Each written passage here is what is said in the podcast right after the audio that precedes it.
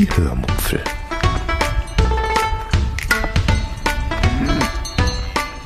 Aus dem Tagebuch einer Allgäuerin.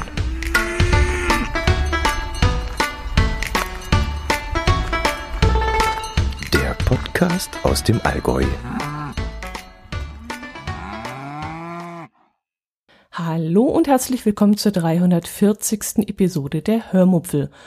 Heute erzähle ich euch unter anderem von unseren Urlaubsplanungen und von Butterkuchen. Viel Spaß beim Hören. Als allererstes möchte ich mich für zwei Ansichtskarten bedanken, die ich jetzt an meine Ansichtskartenwand gepinnt habe und die diese jetzt zieren. Das habe ich beim letzten Mal nämlich wieder mal vergessen. Ähm, einmal hat mir nämlich die Gesche eine Podkarte aus Husum geschickt, auf der verschiedene Bilder dieser Stadt zu sehen sind. Ein paar dieser Bilder habe ich sogar wiedererkannt, denn wir waren ja schon einmal vor ein paar Jahren dort in der Gegend. Damals, glaube ich, haben wir in Büsum übernachtet und haben dann auch einen Ausflug nach Husum gemacht.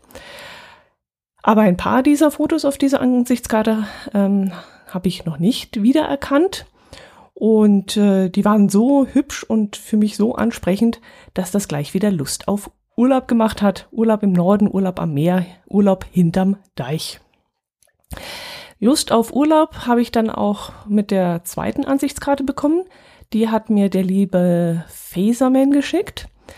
Da habe ich sogar, äh, ja, also richtig Fernweh bekommen, denn die Karte ist voller Bilder, auf denen Leuchttürme zu sehen sind. Und ich weiß ja nicht, wie es euch dabei immer geht, aber wenn ich Leuchttürme sehe, dann habe ich A, ein Gefühl von Weite und Freiheit, das mich da plötzlich innerlich ergreift und B, eben auch ein Gefühl von wahnsinnigem Fernweh. Ich spüre dann die Weite also nicht nur, sondern es zieht mich dann auch innerlich irgendwie in diese Weite. Jedenfalls habe ich mich irre über diese beiden Ansichtskarten gefreut und ich möchte mich auf diesem Wege nochmal ganz recht herzlich bei euch beiden bedanken und auch bei allen, die auf Geisches Karte noch zusätzlich unterschrieben haben. Vielleicht klappt es ja nächstes Jahr, dass ich dann auch mal auf euer Pod-Event komme. Allerdings muss ich meinen Urlaub immer Anfang des Jahres planen und da wisst ihr, glaube ich, meistens noch nicht, ob und wann ihr das Event veranstaltet. Und dann ist das immer für mich ein bisschen schwierig zu planen, denn der Weg von knapp 1000 Kilometer ist ja natürlich auch nicht ohne. Naja, vielleicht klappt es ja irgendwann einmal. Zu Potsdok hatte ich äh, mir dieses Jahr sogar mal frei genommen, beziehungsweise unter Vorbehalt. Ich hatte meinen Chef gefragt, ob ich frei bekomme und er meinte dann, sieht schlecht aus, ist Haupturlaubszeit. Und da wäre es vermutlich nur kurzfristig möglich gewesen, die Arbeitslage zu checken. Und dann hätte ich losfahren können oder nicht. Jetzt rückwirkend überdacht, ja, der Hauptkunde war da auch gerade im Urlaub, also es hätte dieses Jahr sogar geklappt, aber naja, ihr wisst ja, das böse C kam dazwischen. Mm, gut, dann erzähle ich euch heute von ungelegten Eiern. Ich äh, vermeide das zwar meistens, aber da ich heute so gar nichts zu erzählen habe, breche ich heute mal meine eigene Regel. Wenn ihr euch erinnert, dann habe ich euch im Januar in der Episode 312 davon erzählt, dass wir dieses Jahr nach Frankreich wollten. Dass das wegen dem bösen C nicht geklappt hat, wisst ihr ja auch inzwischen schon. Und jetzt kommt hoffentlich äh, nicht jedes Jahr so ein Ding wie das böse C dazwischen. Aber es können ja auch andere Probleme dazwischen kommen und deshalb möchte ich auch sonst eigentlich nie vorab sagen, wo wir hinfahren. Denn wenn ich dann sage, ja, wir fahren da und dahin und dann kommt irgendein bescheuerter Schmorus dazwischen, dann fragt ihr euch hinterher, na, sie hat doch ganz was anderes erzählt. Wieso hat denn das jetzt nicht geklappt? Und ja, wie gesagt, die ungelegten Eier, das mache ich normalerweise nicht, sondern nur das, was Hand und Fuß hat. Ja, wo wollte ich eigentlich hin? Ähm, ja, ich breche meine eigenen Regeln. Äh, wir wollen im Herbst noch einmal ein paar Tage wegfahren. In normalen Zeiten würden wir das mit dem Wohnwagen machen. In Zeiten des bösen Cs möchten wir vorsichtiger sein und das lieber sein lassen. Deshalb habe ich angefangen, mich wieder nach einer Ferienwohnung umzuschauen.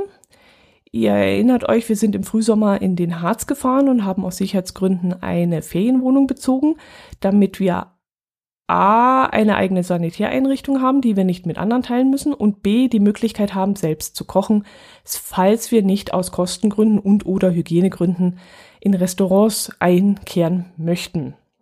Im Frühsommer hat das auch super geklappt. Mm, um Geld zu sparen, haben wir dann viel in der Ferienwohnung gekocht, beziehungsweise sind dann nur irgendwo eingekehrt, wenn wir ja draußen im Biergarten sitzen konnten, um eben den, äh, die Ansteckungsgefahr so gering wie möglich zu halten. Das hat äh, vor allem meinem Herz allerliebsten sehr gut gefallen, dieses Konzept, so dass wir, wie gesagt, beschlossen haben, es jetzt im Herbst wieder so zu machen. Ich habe mich also dann mal hingesetzt und habe geschaut, wo ich gerne hinfahren möchte. Und schnell war es klar, ich möchte Richtung Rheinland-Pfalz. Das hat mehrere Gründe. Ich möchte zum Beispiel gerne wandern. Ich möchte außerdem in ein Weinanbaugebiet. Ich möchte nämlich mein Weinlager wieder auffüllen, das inzwischen wieder recht leer geworden ist. Ein wenig Wasser in der Nähe wäre auch ganz schön, also sowas wie der Rhein, die Mosel oder die Nahe. Nahe, habe ich das jetzt richtig gesagt? Ich verwechsel mal Nahe mit Lahn. Nee, Lahn ist Hessen. Nahe, genau. also habe ich mich hingesetzt und habe angefangen, Ferienwohnungen zu suchen was gar nicht so einfach ist um diese Jahreszeit, denn September, Oktober ist die Hauptreisezeit für den Pfälzer Wald, für die Mosel und die Nahe und den Rhein. Man findet dann so gut wie gar keine Unterkunft. Jedenfalls nicht für die zwei kompletten Wochen, die wir wegfahren möchten. Aber das kam uns sogar ein wenig entgegen, denn zwei Wochen an einem Ort, das können wir sowieso nicht so gut, außer vielleicht an der Ostsee oder im Harz. Da halten wir es schon mal ein bisschen länger aus, aber sonst fahren wir eigentlich auch, wenn wir mit dem Camping-Wohnwagen, mit dem Wohnwagen unterwegs sind, nach so sieben bis zehn Tagen weiter. Also habe ich unseren geplanten Urlaub gesplittet und dann entschieden, dass wir eine Woche in der Nähe von Landau Bad Bergzabern wohnen möchten und eine Woche bei Bad Kreuznach. So hätten wir zwei unterschiedliche Ausgangspunkte, um die Pfalz zu erkunden. Das hat sich auch schon vor Jahren mal auf Teneriffa bewährt. Da hatten wir für die zwei Wochen Urlaub ein Auto und zwei verschiedene Unterkünfte gemietet und sind dann einfach nach der Hälfte eigenmächtig umgezogen. Und das war damals wirklich eine super Idee. Das hat klasse geklappt, gerade bei einer Insel wie Teneriffa, die so zweigeteilt ist, die im Norden ganz anders aussieht als im Süden, war das eine super Idee. Ähm, ja, jetzt schweife ich ab. Hm, gut, ich habe mir dann eine Google Maps Liste angelegt, wie ich das sonst auch immer mit Sehenswürdigkeiten mache, nur dass ich in diese Liste in Frage kommende Unterkünfte eingetragen habe. Diese zu finden war, wie gesagt, nicht besonders einfach. Ähm, A, waren sie relativ nee, andersrum, ich muss ja ganz vorne anfangen. Äh, das war nicht ganz einfach, weil es keine zentrale Anlaufstelle für Ferienwohnungen gibt. So wird ein Schuh draus. Anders als bei Campingplätzen, wo es ein paar sehr wenige Internetseiten gibt, auf denen fast alle Campingplätze parallel aufgeführt sind, sind Ferienwohnungsbesitzer leider nicht so gut organisiert. Da gibt es einen Haufen Anbieter, die ein paar Ferienwohnungen auf ihrer Homepage präsentieren, aber eben nicht alle. Ich habe jetzt mal auf Booking.com gesucht, auf traumferienwohnung.de, auf fevodirekt.de, auf Google Maps habe ich zur Hilfe gezogen und auf den Gemeindeseiten, wie zum Beispiel Bad Kreuznach, Tourismus, irgend sowas. Genau. Und diese Suche war dann natürlich dementsprechend nervig, weil man mm, A auf x Seiten suchen muss und B, weil jede Seite anders aufgebaut ist und C, weil man dort auf Anhieb teilweise nicht sehen konnte, ob die Ferienwohnung noch frei ist. Und so wuschelte ich mich dann abendelang durch diese Seiten. Und ja, ich könnte euch jetzt mal kurz erklären, wie das abgelaufen ist. Also, ich habe eine der Seiten besucht und habe den Zeitraum eingegeben, in dem wir fahren wollen. Dann konnte man eigentlich immer die Anzahl der Personen eingeben. Das war relativ einheitlich. Wenn man den genauen Ort in das Formular eingeben musste, wurde es dann schon schwieriger, weil wir ja nicht auf eine bestimmte Gegend fixiert waren, sondern relativ flexibel. Dann ist meinem Herz allerliebsten wichtig, dass ein Parkplatz vorhanden ist, was die Auswahl in bestimmten Ortschaften schon wieder eingeschränkt hat. Dass ich gerne WLAN haben möchte, habe ich dann mal außer Acht gelassen, denn das WLAN, ähm, das dann vorhanden ist, mm, ist ja meistens dann nicht besonders gut und dann bringt es mir im Grunde auch nichts. Also dachte ich mir, den Punkt kann ich völlig weglassen. Das schränkt die ganze Suche nur noch ein und ist mir eigentlich nicht so wichtig. Irgendwo findet man immer ein offenes WLAN. Und ich bin es ja von Campingplätzen gewohnt, dass man dort entweder kein WLAN bekommt oder schlechtes WLAN bekommt oder WLAN bekommt, das zu überteuerten Preisen angeboten wird. Also habe ich das schon mal außer Acht gelassen. Dann habe ich mir diese Auswahl dann mal anzeigen lassen und in den Fällen konnte ich dann und in den meisten Fällen konnte ich dann das gefundene Angebot nach günstigen Preisen sortieren lassen, nach dem günstigsten Preis. Tja, und dann ging die Betrachtung der Bilder los.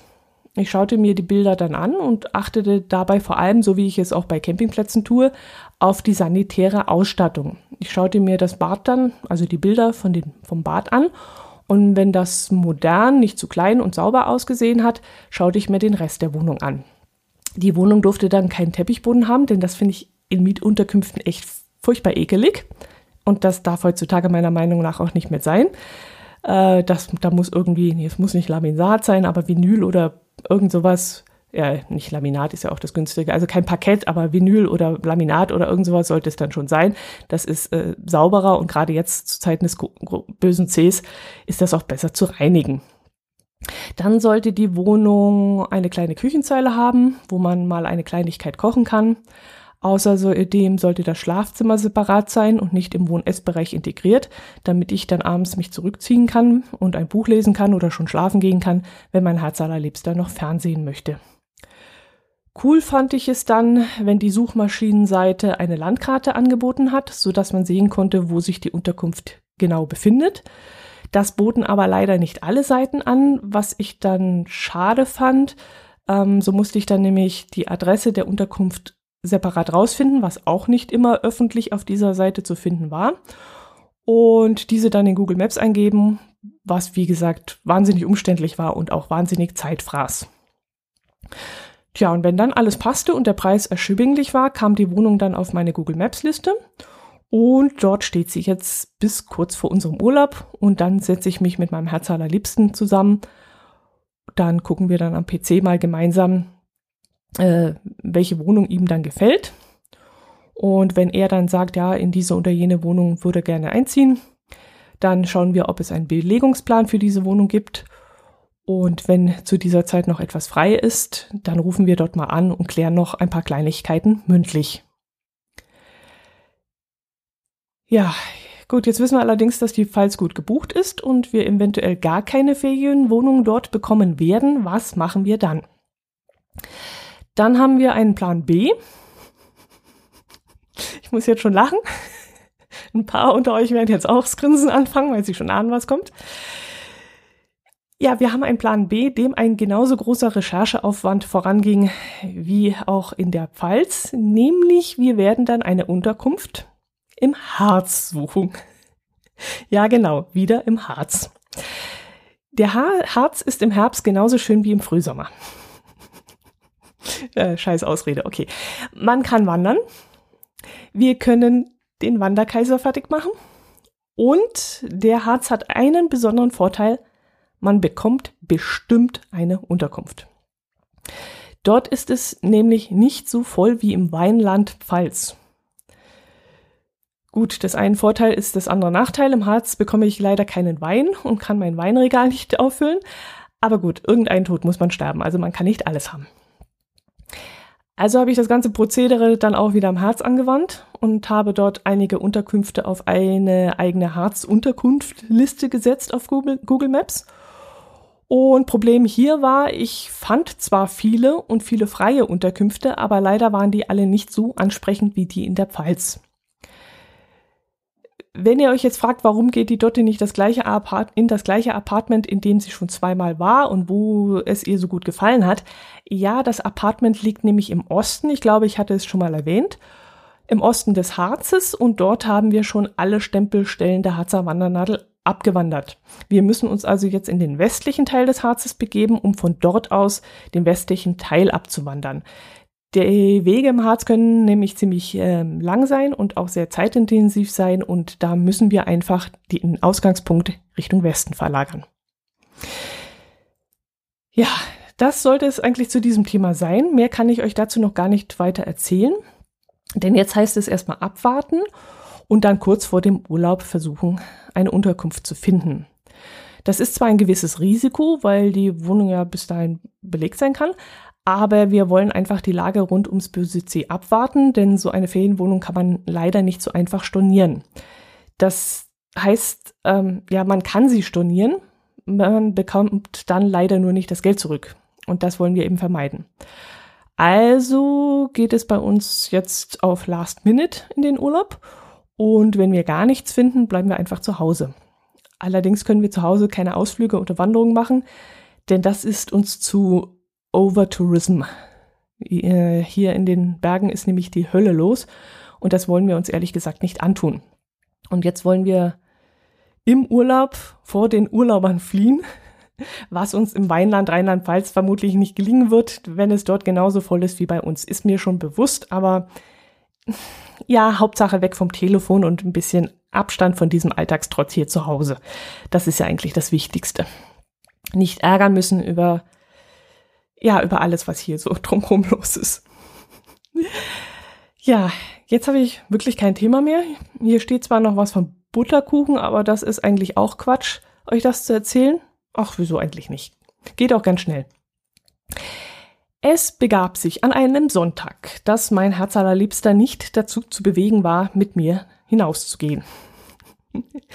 Mal irgendwie zu geocachen oder wandern oder Fahrradfahren und so. Er hatte einfach keinen Bock. Und alleine hatte ich auch keinen Bock. Und da war mir so furchtbar langweilig, dass ich dachte, ich könnte doch einen Kuchen, Kuchen machen.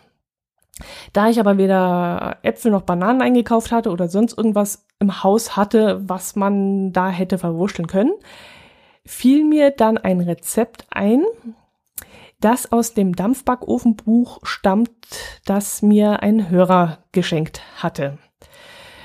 Ich hatte dort schon vor längerer Zeit das Rezept von einem Butterkuchen gesehen und da ich noch vom Februar Mandeln übrig hatte, die unbedingt weg mussten und die dann noch im Schrank rumlagen, war das natürlich ideal. Also habe ich die alte Knetmaschine meiner Schwiegermutter vom Dachboden geholt. Ich backe selten Dinge, für die man eine Knetmaschine braucht und habe den Hefeteig angerührt und bei wenig Dampf im Gärprogramm meines Dampfbackofens 30 Minuten gären lassen. Danach sollte ich den Teig auf dem Blech ausrollen, was nicht ganz so einfach war, denn der Teig war so kaugummi-konsistentig, dass er sich nicht ausrollen ließ. Also versuchte ich ihn dann mit den Händen irgendwie plan und platt auf diesem Blech zu verteilen und ließ ihn dann noch einmal so circa 15 Minuten zugedeckt im Dampfbackofen gehen. Danach verteilte ich die Butter, Zucker, viel Zucker und die Mandeln auf dem Teig und schob das Ganze bei 170 Grad für 25 Minuten in den Backofen. Ober-Unterhitze mit geringer Dampfzugabe. Und das Ergebnis konnte sich dann wirklich absolut sehen lassen. Okay, sehen lassen vielleicht nicht, denn dieser unförmige Fladen sah jetzt nicht so toll aus, aber er schmeckte umso besser. Ich überlege gerade, wie ich den Teig beim nächsten Mal einen Plan in eine Form kriege. Ich müsste vielleicht eine kleinere Form, so eine Art Auflaufform oder so verwenden und dort reingießen. Oder ich müsste vielleicht mehr Teig verwenden, um das ganze Blech füllen zu können. Ich weiß nicht, ob das funktionieren würde. Aber wie gesagt, es war so ein komischer Fladen dann, der sich nicht komplett im Blech ausgebreitet hat. Ja, vielleicht einfach die doppelte Menge Teig versuchen. Aber geschmeckt hat der Kuchen super und er war auch super fluffig und auch das neue Backblech hat sich echt bewährt. Wir haben nämlich, ich weiß nicht, ob ich euch das schon erzählt habe, mittlerweile zwei beschichtete Backbleche gekauft. Die waren damals im Angebot. Ich glaube, wir haben die Bleche fast zum 2 für 1 Preis bekommen. Fast. Und da hatten wir dann zugeschlagen. Und auf diesen Dingern muss ich jetzt kein Backpapier mehr legen, denn es backt, backt, backt darauf nichts mehr an. Und auch dieser Butterkuchen mit wahnsinnig viel zerlaufener und Butter und mit wahnsinnig viel gezuckerter Butter ist darauf nicht festgebacken. Und ja, und auch der Boden war nicht zu braun, es war wirklich alles super. Jedenfalls hat mein Herz allerliebster gesagt, dass ich den Kuchen wieder einmal machen kann. Und das ist ja das beste Zeugnis. Ja, dann habe ich euch jetzt wirklich nichts mehr zu erzählen. Vielleicht gehe ich das nächste Mal noch auf die Überwachungskamera ein. Das ist aber noch nicht spruchreif, das Thema. Und ach, Hermes. Ich sehe hier noch Hermes. Nee, von Hermes erzähle ich euch nicht, denn das regt mich nur wieder tierisch auf und da kriege ich Puls. Was wir mit diesem Lieferservice in den letzten zwei Monaten erlebt haben, das geht auf keine Kuhhaut. Da kann nicht mal der Marco vom Kastenfisch-Podcast mit seinem Möbel-Höfner-Erlebnissen mithalten. Also wir haben nur Scherereien mit diesem Subunternehmer gehabt, der bei uns hier die Sachen von Hermes ausliefert, so dass wir dann beschlossen haben, jedes Mal, wenn wir etwas online bestellen in Zukunft, nachzufragen, ob die Ware von Hermes ausgeliefert wird und wenn das der Fall ist, dann bestellen wir die Ware einfach nicht mehr. Nur so können wir uns gegen diesen miesen Service wehren. Und die Hotline, die ist auch nicht besser. Da werden Rückrufe versprochen, die nicht eingehalten werden. Da werden Tickets geschlossen, die noch gar nicht bearbeitet worden sind. Mit dem Hinweis, dass sie bearbeitet worden sind. Also unter aller Sau. Naja, so viel ich gelesen habe, wird Hermes ja, glaube ich, jetzt verkauft. Habe ich da das Richtige im Hinterkopf? Wollte Otto nicht irgendwie Hermes oder Anteile von Hermes verkaufen? Ich weiß es nicht. Und da hat man ja die Hoffnung, dass vielleicht irgendetwas besser wird bei dem Verein, weil man ist ja auch im gewissen Sinne davon abhängig. Ähm, ja, es gibt ja, wird ja immer mehr, dass man bestellt und geliefert bekommt und da müsste man sich eigentlich gut stellen mit den Lieferanten, aber andererseits muss man auch ein wenig was in der Hand haben. Und ich glaube mal, wenn man jetzt jedes Mal sagt, mit wem liefern Sie aus? Mit Hermes, okay, dann können wir nicht bestellen, dass das vielleicht etwas bringt. Ich weiß es nicht. So, das soll es jetzt gewesen sein. Mehr habe ich jetzt wirklich nicht. Ich wünsche euch einen wunderschönen Herbstbeginn. Nützt die Tage noch, die warmen, geht hinaus, äh, genießt die Sonne, geht wandern, ich freue mich über Kommentare und über Ansichtskarten aus eurer Heimat und ja, bis zum nächsten Mal. Macht es gut. Servus.